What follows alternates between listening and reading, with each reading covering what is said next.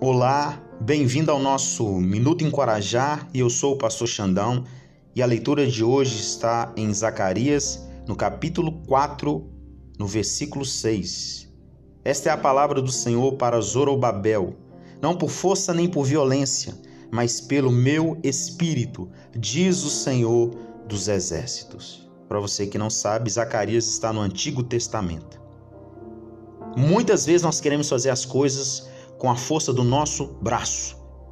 E aí nós não pedimos orientação a Deus, nós não pedimos é, a revelação do Espírito Santo, nós não lemos a palavra de Deus, nós não queremos saber nada.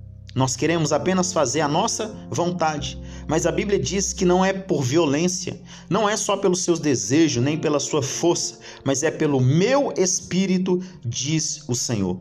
Quantas vezes nós quebramos a cara porque nós não depositamos em Deus a confiança e a esperança, seja de dias melhores, seja para realizar algum sonho ou algum desejo. Quantas vezes Deus falou assim, não, e você foi lá e, e fez? Você foi lá e disse sim. Quantas vezes Deus falou sim para você fazer e você disse não?